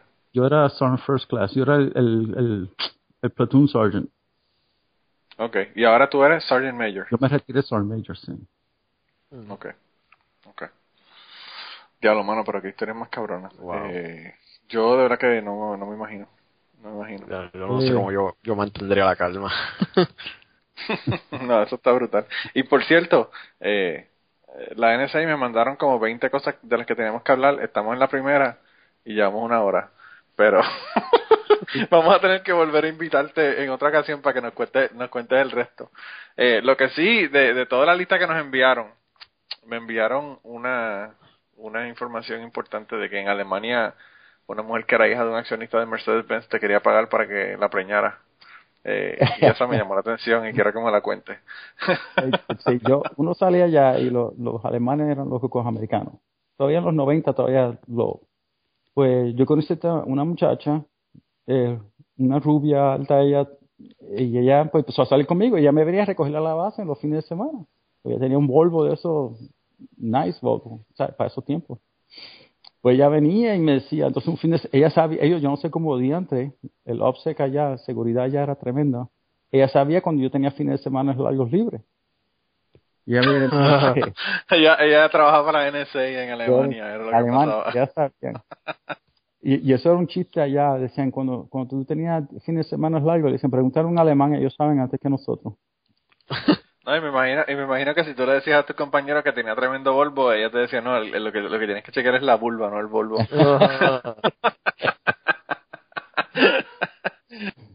pues e, ella me viene y me, dice un fin de semana, mira, tú tienes cuatro días libres, un fin de semana, una semana, un par de semanas antes me dice, esta semana, este, ¿por qué no vienes y te quedas conmigo en casa de mis papás y eso? yo, ¿seguro? Y dice, sí, vente. Pues ella viene y me recoge, yo tengo mi bultito packed up, me recoge frente a la base y nos vamos. Pues yo estoy, yo nunca había ido donde ella vive y eso vamos a guiar, y vamos a guiar. Y yo te voy a decir, no te voy a mentir, yo dije, aquí me chavé yo se jodió el hijo de Pepe porque ella estaba guiando como por dos horas y no llegamos. A diablo. Horas en Alemania, como bien esos alemanes, eso es far away. Sí, sí, Es- sí, no, que, que es mucho más rápido allá que acá. La gente guían como anormales. Bueno, no guían como anormales, pero guían rápido. Ellos no saben lo que es Sí, sí, sí, porque... Entonces, pues, cuando entramos así, que ya se sale de la carretera principal, vamos por una callecita ahí, de momento un portón, y empezamos a guiar por este, no sé, entró como un, como un estate, si no se está haciendo un estate de esto. Tú entras y seguimos por ahí, seguimos por ahí. Yo digo, árboles a cada lado de la carretera, y seguimos, seguimos. Ok, ¿a dónde es que vamos? Y cuando llegamos así a la casa, que llegamos, que se ve la casa, una entrada curviada así, una, una- parece una mansión de, de esa de película, una mansión. Entonces, Viste, me pegué en la lotería. no, yo dije, ¿qué es esto? Porque ella me dijo a mí que para aquí van a estar los papás ahí en la casa, ¿verdad? Y cuando llegamos a la casa, frente a la casa, hay Mercedes-Benz, hay Jaguar, hay como nueve carros frente a la casa. Diablo. Ya, pero tú me dijiste que era más que tus papás y tú que iban a estar aquí. En tu casa, ¿dónde estamos? Y dice, no, aquí yo vivo. Pero tú me dijiste que eran tus papás nada más. Me dice, sí, sí, sí. Bueno, a ver, puede que hayan sirvientes y esto que están aquí también en la casa. Y dije, ¿qué, qué? Sirvientes. Y cuando entramos a la casa, eso era todo mármol, porque ella usa mucho el mármol. Y una cosa Diablo. increíble. Y yo le digo, ¿y, y qué hace tu papá? ¿Qué hace tu papá? Entonces fue que ella me dijo que el papá era un tercer owner de, algo así, un tercio horno de, de Mercedes-Benz. Diablo. Me imagino que no tenían dinero. Tenían, tenían, sí, tenían dinero. Entonces, ese fin de semana, pues estando ahí en la casa, fue que ella me dijo que, que ella quería que tener un hijo conmigo. Y que yo no tenía que preocuparme por pagar nada, que si yo no tenía Wow. que verlo, que no tenía que ver nada con él, pero que ella tenía que tener un hijo conmigo. Y yo, ahí fue que yo la dejé. Yo dije, tú estás loco. Porque el, el cuento allá era que las alemanas querían que tú las preñaras para que las tuvieras que traer a Estados Unidos. Sí, coño, pero ella no le hace falta venir para Estados Unidos con esa mansión que tenía. Ya a mí, yo sé, una mujer con una mansión como esa, como la familia como tiene, a mí me flaquearían las piernas. yo dudaría, dudaría de mi integridad, ¿verdad? Yo tenía 20 años, yo, yo me, me dio miedo. O sea, yo dije, "Ni- yo tengo esos 20 años. Bueno, también, eh, también es una, es una, ¿verdad? Una eh, comportamiento medio extraño, el querer así que te preñes y sin tener nada y como que así, como que una cosa media rara. Eh, Yo le dije, pero diablo, está cabrón, está cabrón de verdad. yo le dije que, no, que lo sentía mucho, pero que ya sé, yo tenía, 20 ella tenía, ella era más mayor, ella tenía como 25 años. Y yo tenía 20. Y yo dije, yo meterme con un hijo a los 20 años ahora. Y yo estaba enjoying life, you know. Claro, Yo- claro. No. No, no, está brutal. Ah, es- están Yo de verdad que no sé, no sé ni qué haría. que me dicen que te cuente lo de disentería allá en el desierto, en, en la primera guerra del Golfo. No, no, no, espérate, espérate, espérate. Estamos en historia agradable. Cuéntame cuando la chica, cuando las chicas del clan te llevaron para su hotel.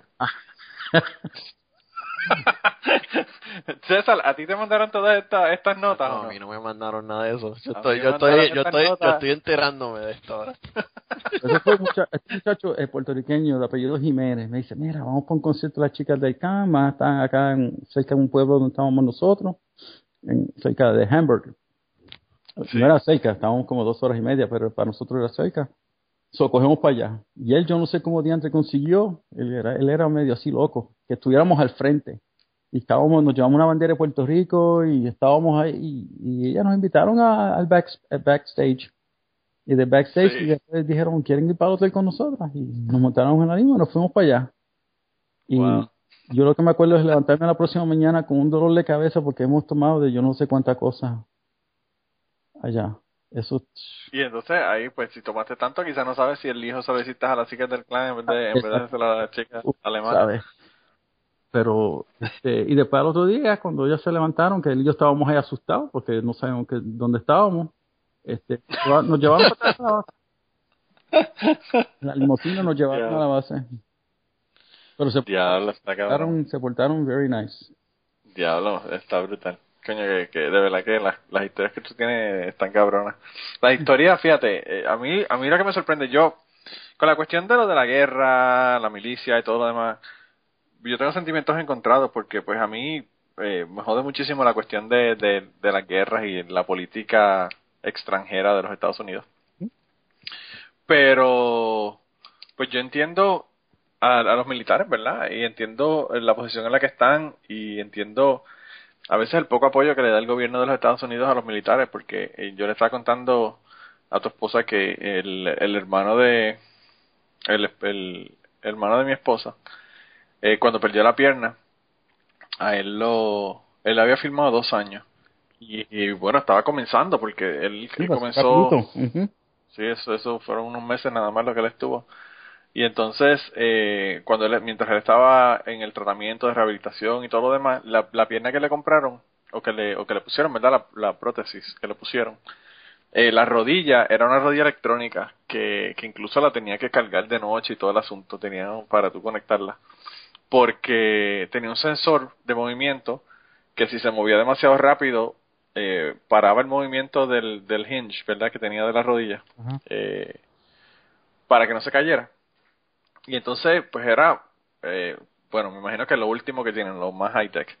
Y el caso fue que él le dijeron que él tenía que terminar su servicio militar los, los dos años que había filmado. Y querían que él volviera incluso a Afganistán con la pierna como la tenía. Y él le decía, como yo puedo ir allá, o sea, yo no puedo correr, yo para él correr tiene que cambiarse la pierna a una de correr. Eh, y seguían insistiendo y seguían insistiendo, e incluso le, le dijeron a él que, que si él no terminaba los dos años de, del servicio que él había firmado, que él tenía que pagar la pierna, la prótesis que tenía, y la prótesis costaba 80 mil dólares. Y entonces yo digo, está cabrón que eh, los Estados Unidos, ¿verdad? Mandan estos soldados y después le pasan cosas como esta y el apoyo que le dan es bien poco, eh, todos los escándalos que han habido con la cuestión del hospital de veteranos, o sea, eh, está cabrón, parece mentira que una organización sin fines de lucro como Wounded Warriors, por ejemplo, eh, le dé más apoyo a las, a las personas que han sufrido eh, pérdidas o problemas médicos a causa de la guerra que el mismo gobierno de los Estados Unidos. Y eso está cabrón, o sea, eh, a mí me, me, me choca y me joda muchísimo que los, gringos siempre están hablando de support our troops, pero support our troops es como que eh, retórico, ¿verdad? Ellos realmente no, no lo están haciendo como, como yo pienso que deberían de hacerlo. No deberían que hacerlo. Eh, y al fin y al cabo, lo que ocurrió con mi, con mi cuñado fue que, eh, pues a él siguió peleando para que le dieran el disability 100%, ¿verdad? Ah. Y lo, lo, le dieron el disability 100%, entonces no tuvo que pagar la pierna porque no podía regresar porque le dieron el disability. Ajá. Y el tipo está súper jodido, tiene PTSD. Eh, yo lo fui a ver el año pasado y nos estaba contando que en una noche él se, él se- se despertó y estaba sin ropa en la sala con la pistola. Y él dice que él no se acuerda qué pasó, ni porque él estaba allí, ni porque no tenía ropa eh, a mitad de noche. Eh, no sé si fue que o estaba soñando, qué diablo fue, pero el tipo se quitó toda la ropa y agarró la pistola y se fue a la, a la sala. Wow. Yo digo, mano, está cabrón. Las cosas que pasan están brutales. Eh, y, y, y por eso a mí me sorprende que tú, con todas estas cosas que te han pasado, o sea, estás así como que tan, tan bien. O sea, yo sé que tú tienes problemas físicos, ¿verdad? Y te han hecho cirugía y no. todo lo demás, pero, Yo, pero está brutal. O sea, yo tengo mis issues también. Tú puedes- después le preguntas a Stephanie, ella sabe. Ella me mantiene, este, yo me he salvado con ella porque ella me mantiene el día con las medicinas. Yo tomo medicina para eso. sí. Para lo de el PTSD. Eh, y, y cuando no los tomo, ella sabe. Pues, y, el, y el, el- mi cuñado también, mi cuñado también está tomando muchísimos medicamentos. Eh, pero está cabrón, o sea, eh, independientemente de, de la idea que nosotros tengamos o del, de los acuerdos o desacuerdos que tengamos con la política exterior de los Estados Unidos y todo lo demás, pues los soldados se están sacrificando, ¿verdad? Eh, independientemente de, de los propósitos y, y de todo lo que haya debajo de, de las razones por las que invadimos países o vamos a, a pelear a los lugares o lo que fuera. Eh, y en muchas ocasiones son las personas que menos dinero tienen, las personas que menos recursos tienen, Que son los que saben, Eh, y- saben mal, sí. Claro, y son las personas que salen, que salen jodidos, tú sabes. Y está brutal, de verdad que, que es bien lamentable. Ahí, De en todos modos, eh, este punto, déjame sí. decirte una cosa más, que cuando fuimos a cruzar la frontera con de Kuwait a, a Irak, sí, este, nos dieron la, la orden, ¿verdad? La, y el teniente vino a darnos la orden. Y yo le dije a los muchachos de mi pelotón, los 16 que yo tenía conmigo, 15, 16 conmigo, yo les dije, Y a mí no me importaba si disparábamos una bala, a mí no me importaba si veíamos un soldado ir aquí, si matábamos a uno, a mí, lo que me importaba era que todos regresáramos. Porque, en verdad, ¿sabes? Uno, como si uno va a guerra porque lo mandan, pero la gente que está con uno es lo que importa. Claro. Uno pelea y uno hace todo lo que uno hace por la gente que está con uno. No lo hace porque si el presidente dijo que hiciéramos esto, el presidente dijo que hiciéramos aquello, o quien sea que diga que hiciéramos lo que hiciéramos. Este, uno está para ahí haciendo lo que uno hace porque está a la derecha e izquierda de uno. Y eso era lo único que yo quería. Yo quería regresar con todos ellos. Regresé con todo, cumplí eso. Este, es verdad que es- Y entonces, lo, lo- lo que te iba a preguntar, en la primera historia que me hiciste, que, que vieron el tanque que explotó y todo demás, ese tanque que explotó, no, no murió nadie en ese tanque. no murió nadie. Se salvaron, Wow. se salvaron todos. Pues yo, eh, cuando tú hiciste la historia, contaste la historia, pues yo lo que pensé fue que sí, que, se que habían muerto. Pero wow, está cabrón que no, que no murió nadie. Eso fue los tres que, los tres, los tres que encontramos al lado de la carretera. Ah, ok, ok, ok, ok, sí, sí, ahora, ahora, ahora cuadré, toda, cuadré la historia. Los tres que encontramos al lado de la carretera fueron ellos que se, llegaron a salir, pero no pudieron ayudar al muchacho que estaba, Aaron Small. Sí, sí, sí, sí. Ahora, la orden que que llegó, lo primero que dijeron fue los mataron a todos, y eso llegó hasta división, que fueron los que muestran todo. Sí, sí, porque bueno, al, al ver la, la explosión tan grande, eso es lo que uno se imagina, ¿verdad? No se imagina que murieron todos. Eh, en el caso de mi, de mi cuñado, él realmente se salvó de milagro porque eh, había un, un helicóptero como a 15 o 20 minutos de donde ellos estaban, O sea, que estaban haciendo, que estaban en el área, ¿verdad? Pero si no, él se hubiese muerto. Eh, e incluso eh, sacaron tres, tres minas más en el área donde él estaba, porque él dice que cuando, cuando él, cuando él explota, ¿verdad? Que le, que le vuela la pierna, él dice que él tenía el hueso el, el de la pierna, ¿verdad? El, el, eh, el hueso, No, el, el el hueso de la de, la, de la espinilla, ¿verdad? A la altura de la espinilla, él tenía el hueso, o sea, él perdió el pie y todos los huesos de la coyuntura del pie, y el, el hueso ese se quedó hasta la mitad, pero él no tenía nada de carne, músculo ni nada, ni piel, hasta la rodilla. O sea que el, el hueso quedó expuesto como, qué sé yo, unos 20 centímetros, 25 centímetros, como una 12 pulgadas o algo así. Y entonces, él dice que él cayó en el piso y, y él estaba moviendo la pierna y que el hueso se, se enterraba, ¿verdad? En la tierra, según él movía la pierna. Y entonces, como él está en shock por lo que le, le ocurre, él, y yo quiero que él cuente la historia, ¿verdad? Pero él la va a tener que contar en inglés y van a tener que escucharla en inglés. Pero él dice que él empezó a hacer low crawling, ¿verdad? Empezó a arrastrarse. Y en eso le brincan dos muchachos más encima para que no se moviera, porque bueno, había una bomba, una mina enterrada y podían haber más. Y entonces, eh, pues ahí lo agarraron, le hicieron un torniquete en las dos piernas para que no perdiera la sangre y le pusieron eh, una anestesia local, unas inyecciones, ¿verdad? De, de, de anestesia local para, para quitarle el dolor, ¿verdad? Pero él dice que no sintió ningún dolor ni nada. Entonces ahí llega el helicóptero y se lo lleva. Y cuando ellos siguieron investigando en el área donde ellos estaban chequeando, encontraron dos, bom- dos eh, minas más y una de ellas tenía 20 libras. O sea que había una, había una mina que si él le hubiese tocado esa mina en vez de la que él tocó, se hubiese muerto completo. O sea, se No, lo se hubiese matado. Sí. Y entonces, eh, pues la historia está bien cabrona y, y pues todo lo que le pasó a él, se lo llevaron a, no me acuerdo cuál es el nombre del hospital que había en Irak, que era eh, británico, era de, de, ingleses. Eh, y lo llevaron ahí, le hicieron las primeras operaciones y después se lo llevaron a, a Bethesda. Después se lo llevaron a Walter Reed, al hospital Walter Reed, y cuando cerraron Walter Reed, entonces él regresa a Bethesda, pero él estuvo como dos años allá. Y de verdad que pues el, el hombre ha tenido 20.000 cosas que le han ocurrido, tú sabes, eh, tuvo que aprender a caminar, tuvo que aprender a correr, tuvo que aprender a guiar, eh, una, una historia bien jodida.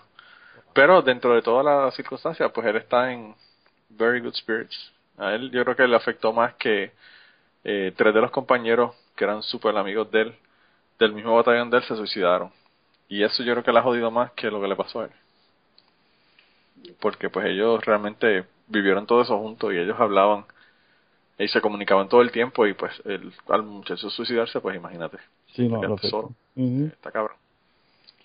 Y eso es ot- otra, otro asunto también que es un problema. Hay, hay muchísimas más personas eh, que están en la milicia de los Estados Unidos que se suicidan. Hay más que se suicidan que los que mueren en la guerra. Ahora mismo sí. Y eso está cabrón.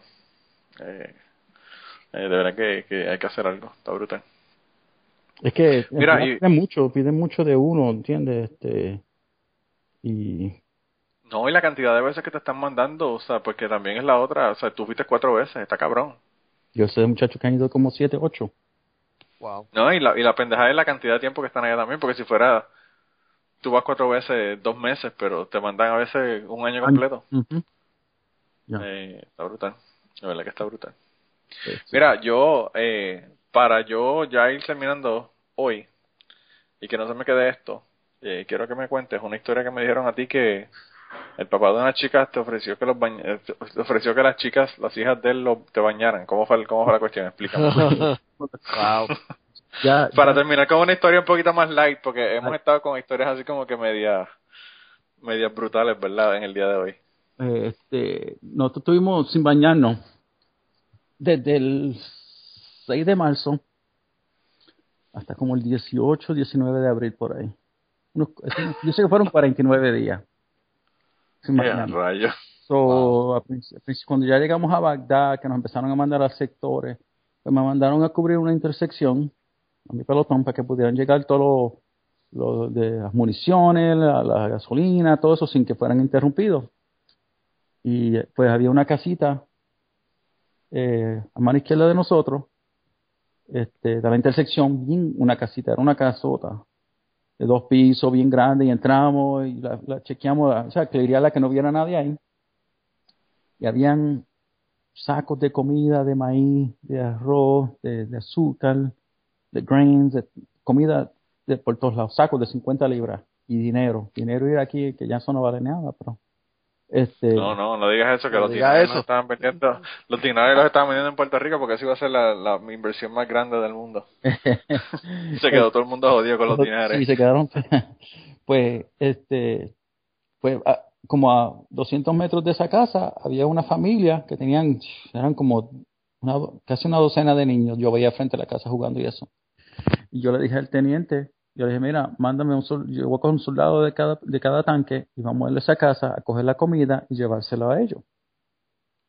Y en esa casa no estaba la comida, también había un montón de uniformes, de armas. Parece que era una, una casa de un caché, lo que llaman ellos, los, los iraquíes. Sí. Entonces, pues, aquí nos montamos nosotros, cogemos los sacos de- en, en los hombros y nos los llevamos a la casa del Señor. Y se los llevamos allá y ese señor le, le dio, por poco le da un ataque. Porque él decía que esa era comida de los soldados de Irak, de Saddam. Yo tenía un intérprete con nosotros y él dijo que no podían cogerlo porque ellos iban a volver, cuando nosotros no fuéramos, ellos iban a volver y nos iban a matar por llevarse la comida de los soldados de, de Saddam. Wow. Y nosotros le dijimos que nosotros no nos íbamos a ir para ningún lado, que ya Saddam no venía, que ellos no volvían. Entonces, pues, el finalmente pudimos convencerlo que se quedara con la comida, porque él tenía todos esos niños que estaba dándole de comer. Entonces, cuando averiguamos, le pregunté por qué tenía tantos niños y eran hijos de sus hermanos o hermanas que habían matado en bombas y, y esto, y ellos quedaron, se quedaron con todos ellos. Se quedaron con ellos. Wow. ellos. Entonces, ellos no tenían ni estufa dentro de la casa, ellos cocinaban en una piedra afuera de la casa. Pues al otro día, el señor vino para el- donde estaba yo, el tanque mío, llamamos al intérprete y él nos dijo que nos ofrecía, porque parece que olíamos tan bueno cuando le llevamos la comida a su casa, Imagínate. 49 días sin bañarse, está cabrón. como olíamos tan bueno, él nos ofreció, porque al lado de donde estábamos nosotros había una quebrada, como un riachuelo, él nos ofreció que las hijas nos bañaban y nos lavaban la ropa en el río. Y yo le dije que no. Oh, wow. y yo le dije a él que muchas gracias, que yo apreciaba eso, pero que nosotros no estábamos ahí para eso.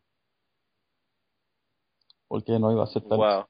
No. Otra chica que también le Ah, niegas ah. que te den un baño y que te cuiden.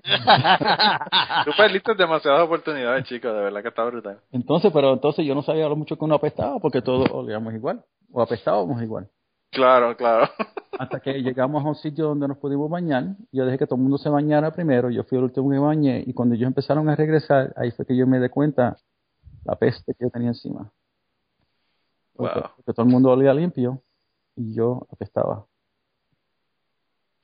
Diablo, pobre hombre. Eso está cabrón. O sea que él probablemente, él probablemente vivía con un camello y, y el camello olía mejor que ustedes. Olía mejor que nosotros. Ay, diablo, está brutal. que oler mejor que nosotros. Y mira que ellos, ellos, no, ellos no tienen mucha buena higiene. Para él decir que nos quería bañar a nosotros, nosotros teníamos que apestar. Ya. Pues fíjate, yo, yo estuve sin bañarme como un mes, pero fue porque yo estaba en la isla de Turcos y Caicos, en una- un curso que, no, que yo tomé de manejo de parques marinos. Ajá. y nos dijeron que estaban racionando el agua porque no había no había llovido casi en ese ese año que fue en el 95 y entonces eh, como como estábamos usando el agua para tomar nos dijeron bueno se pueden bañar o pueden tomar agua y pensamos que era más importante tomar agua que bañarse. Y, y no nos bañamos pero yo tenía un, un jabón que es que viene que es diseñado para bañarse en agua de sal entonces yo me bañaba en la playa. Y de todos modos, como estábamos en la playa y, y buceando todo el tiempo, pues no había ningún problema, ¿verdad?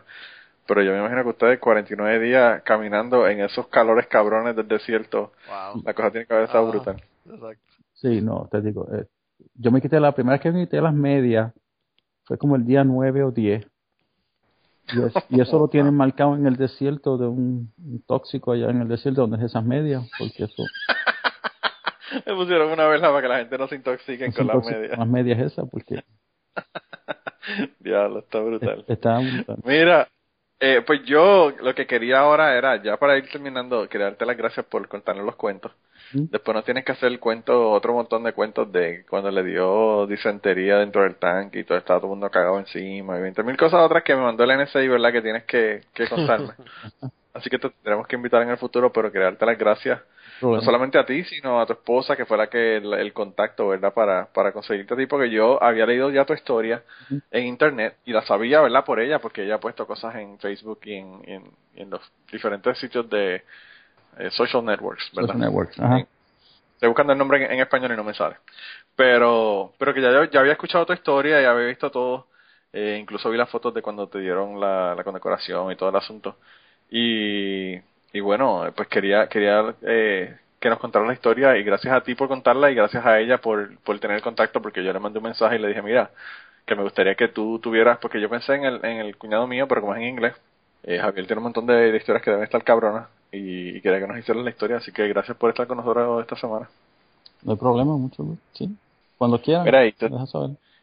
Y César, César casi no habló, no lo dejamos hablar esta semana, está con la, con la quijada en el piso. No, yo estoy aquí, no, yo estoy aquí anonadado escuchando la historia.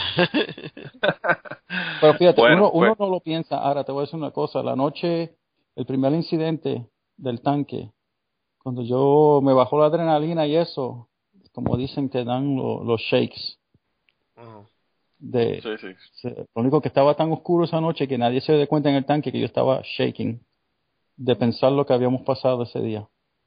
Y qué bueno porque la, la gente la gente estaban dependiendo de ti. Si te veían así, pues ya tú sabes cómo es la cosa. Si van a cagar todos encima. Esa, esa noche fue tan oscura que yo estaba, yo usaba espejuelos cuando eso.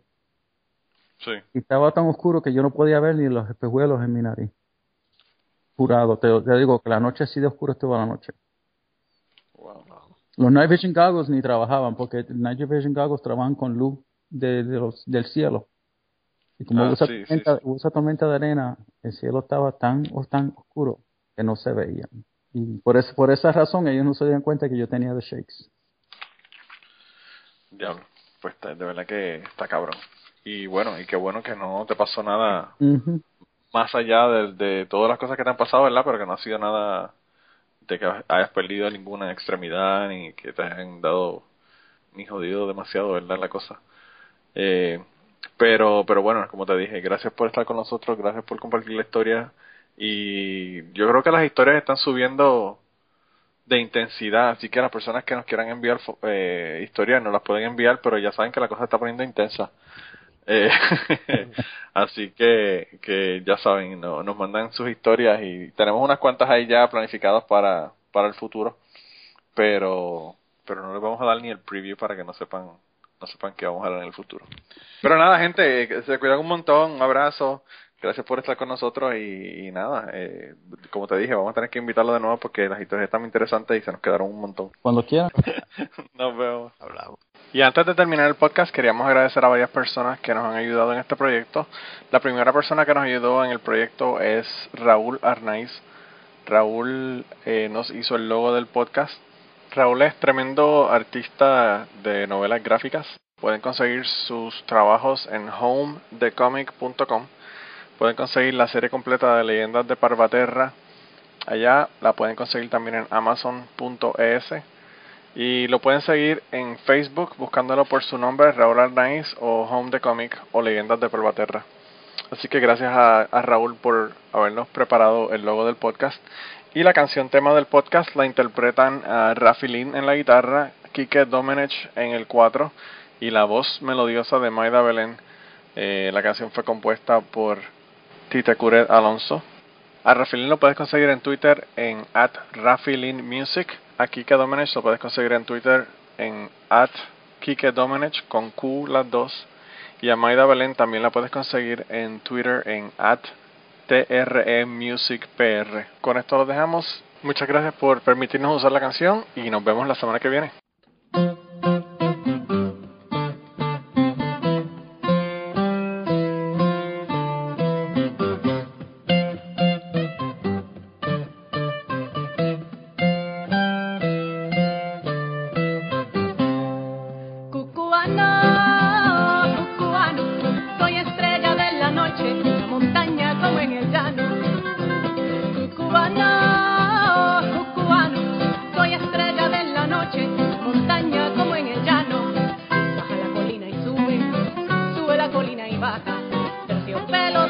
En el llano. Soy estrella de la